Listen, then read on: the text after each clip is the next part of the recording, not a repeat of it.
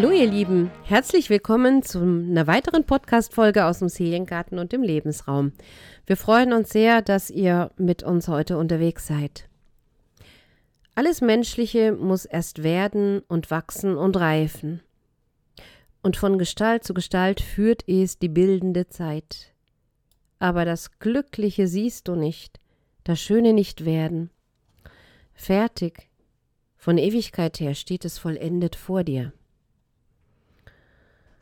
Schiller, der im 18. Jahrhundert gelebt hat, hat uns das hinterlassen. Alles Menschliche muss erst werden und wachsen und reifen. Und fertig von Ewigkeit her stets vollendet vor dir. Ich finde es einen wunderbaren Gedanken. Was führt uns in die Zukunft? Welche Eigenschaften brauchen Menschen der Zukunft?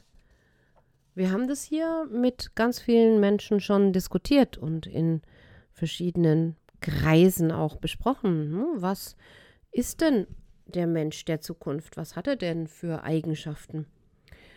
Und erstaunlich oft fiel dabei der Begriff der Menschlichkeit. Was ist Menschlichkeit genau? Schiller hat erkannt, dass Menschliches erst werden, wachsen und reifen muss und dass dabei der Zeitfaktor eine Rolle spielt.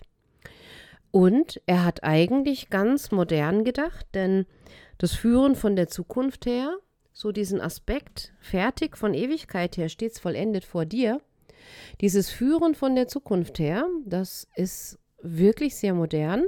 Karl Otto Schama hat das in seiner Theorie U als Grundgedanken, ja, dass wir von der Zukunft her geführt werden, dass wir in allen Momenten des Zweifelns uns darauf auch verlassen dürfen, dass von der Zukunft her uns die Hand gereicht wird und wir dann diese Hand auch ergreifen dürfen.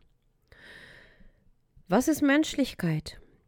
Schiller hat erkannt, dass Menschliches erst werden, wachsen und reifen darf. Und Menschwerdung ist natürlich eine ganz gewaltige Götteraufgabe. Die Menschwerdung verbinden wir ja oft mit ähm, dem Sohn Gottes. Das ist schon auch eine ganz schön heftige Herausforderung. Ich war mal so beeindruckt von Bettine von Arnim Satz, der Mensch ist nicht erwirrt, dass ich diesen Satz als mein Praxismotto eingesetzt habe. Ich finde es so einen wunderbaren Gedanken, dass wir immer werdend sind. Und die moderne Hirnforschung bestätigt uns das. In unserem Gehirn kann bis zur allerletzten Lebenssekunde neu vernetzt werden. Das heißt, wir sind niemals fertig. Wir sind immer in der Lage, etwas Neues noch zu lernen. Und ich finde diesen Satz genauso wunderbar von Bettine von Arnim, der Mensch ist nicht erwirrt, wie den von Maria Montessori. Hilf mir, es selbst zu tun. Diese beiden Sätze prägen, glaube ich, so meine Arbeit mit den Klienten in der Praxis, aber das ist auch für mich ein bisschen ein Leitmotto für die Schülerinnen und Schüler in der Schule, wenn es darum geht, ähm, wie wollen wir therapeutisch gut arbeiten. Ich habe mir mal so ein paar Gedanken gemacht und sind wirklich nur ein paar. Es ist keine, beileibe keine erschöpfende Antwort auf die Frage, was zeichnet denn einen menschlichen Menschen aus? Ein menschlicher Mensch liebt, wertet nicht. Jemand, der eine tiefe Menschlichkeit hat, schafft offene Räume, in denen sich andere Menschen zeigen können ohne Angst zu haben, dass sie ausgelacht werden, bloßgestellt werden, blamiert werden. Ein menschlicher Mensch lauscht mit dem Herzen. Der hört nicht zu, das hat was Abschließendes. Mindestens hört er hin. Aber noch besser gefällt mir das Bild des Lauschens. Stellt euch mal vor, wie ihr vielleicht als Kinder eine große Muschel hattet und jemand hat euch gesagt, hör mal, in dieser Muschel kannst du das Meer rauschen hören und ihr habt diese große Muschel ans Ohr gepresst und ihr wart ganz Ohr. Ihr wart komplett drin in dieser Muschel mit eurem ganzen Sein und habt den Ozean rauschen hören. Dass ihr überhaupt kein Ozean rauschen hört, das ist völlig irrelevant. Ihr habt den Rauschen hören. Ein menschlicher Mensch trägt nichts nach und vielleicht auch nicht unbedingt vor. er ist einfach lässt den anderen sein, wie er ist, ist bereit, das Ego zugunsten eines guten Wirs zurückzunehmen. Er hört hin, bedenkt und spricht dann erst. Es gibt so eine schöne Geschichte, dass im Königreich Bhutan die Menschen eine andere Form der Kommunikation pflegen. Und zwar ist es so, dass jemand etwas sagt, der Gesprächspartner, da handelt es sich nämlich nicht um ein Gegenüber, hört einfach aufmerksam auf das, was gesprochen wird. Und wenn der Sprecher fertig ist, dann überlegt sich der Zuhörende, nehme ich jetzt hier ähm, eine Antwort, muss ich da was antworten oder ist das jetzt eigentlich schon alles gesagt? Und erst dann entscheidet er sich, um die Antwort zu formulieren und auszusprechen. Da entstehen kleine Pausen im Gespräch. Es wäre bei uns gänzlich undenkbar. Jede kleine Gesprächspause wird schon als äh, bist du noch da, hörst du überhaupt zu, gewertet. Ja, und wir sind so beschäftigt, während jemand spricht mit uns, dass wir schon über die Antwort nachdenken, dass wir den zweiten Teil der Aussage kaum mehr mitbekommen. Es ist erstaunlich, dass wir immer noch was mitbekommen von dem, was überhaupt gesagt wird, aber in Wahrheit hören wir immer nur einen Teil dessen, was gesagt ist, weil wir in unserem Kopf schon längst mit etwas anderem beschäftigt sind. Und deshalb haben wir auch bei uns so unglaublich krasse Kommunikationsprobleme. Jemand, der tief menschlich ist, radikal menschlich im Sinne von radix die Wurzel, wo kommt etwas her, ne, die Wurzel, der weiß, dass er nichts weiß. Und es ist einfach so. Wir wissen nicht wirklich von irgendwas viel. Jemand, der wirklich menschlich ist, hilft, wo es nötig ist. Und zwar auf eine ganz spezielle Art und Weise. Er ist nicht in seiner Hilfe übergriffig, stülpt jemandem etwas über, erwartet ähm, 100 Jahre Dankbarkeit oder nimmt durch seine Hilfsaktion dem anderen die Würde, sondern er fragt, wo kann ich dir behilflich sein? Gibt es etwas, was ich für dich tun kann? In welcher Form möchtest du denn, dass ich etwas für dich tue? Ist es in Ordnung für dich, wenn ich das so und so mache oder hättest du es gern anders? Das wäre gute Hilfe.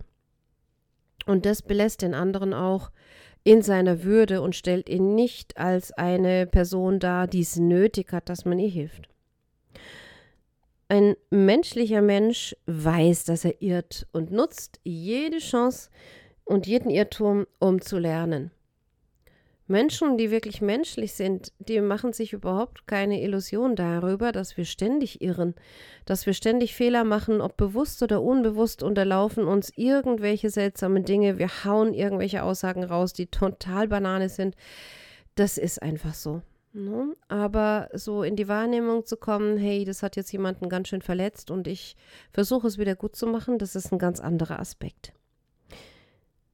Jemand, der sehr menschlich ist, der weiß, dass er nichts erwarten kann, aber es für möglich halten kann, dass Wunder geschehen.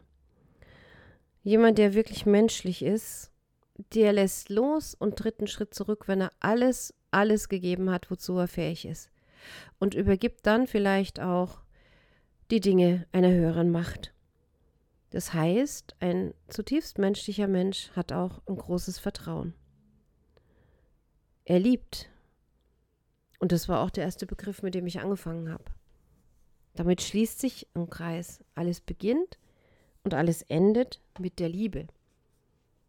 Hm, was fällt dir ein zum Thema Menschlichkeit? Und ich möchte dir heute wieder zum Abschluss eine Zen-Geschichte vorlesen. Sie stammt aus Patrick Kameras Buch So Easy. Ein Schüler sah über Jahre hinweg, wie der Meister des Klosters Tag für Tag am selben Baum saß und in die Ferne blickte. Der Meister schien keiner besonderen Tätigkeit nachzugehen, er war offensichtlich nicht in meditativer Trance versunken und rezitierte scheinbar auch kein Mantra.